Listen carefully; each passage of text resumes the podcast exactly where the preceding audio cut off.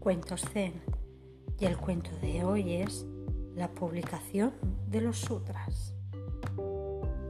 Y Tetsugen, devoto del Zen en Japón, decidió publicar los sutras, que en aquel tiempo solo estaban disponibles en chino. Los libros se imprimirían en bloques de madera con una tirada de 7.000 ejemplares, lo cual era una empresa tremenda. Tetsugen empezó a viajar y a recoger donaciones con ese fin.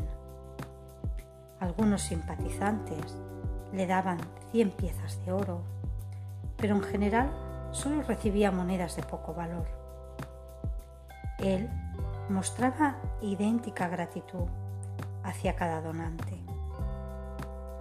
Y al cabo de 10 años, Tetsugen dispuso de suficiente dinero para emprender su tarea.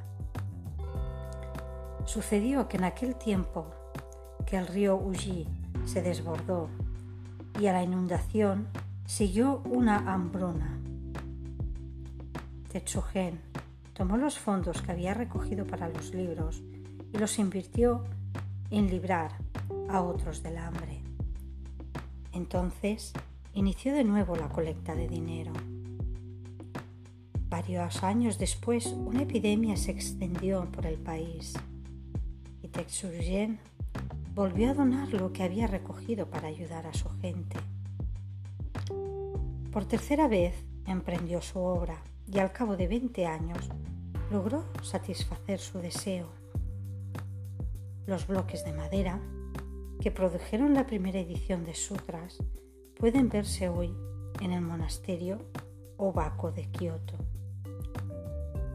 Los japoneses cuentan a sus hijos que Tetsushen hizo tres series de sutras y que las dos primeras series invisibles sobrepasan incluso a la última.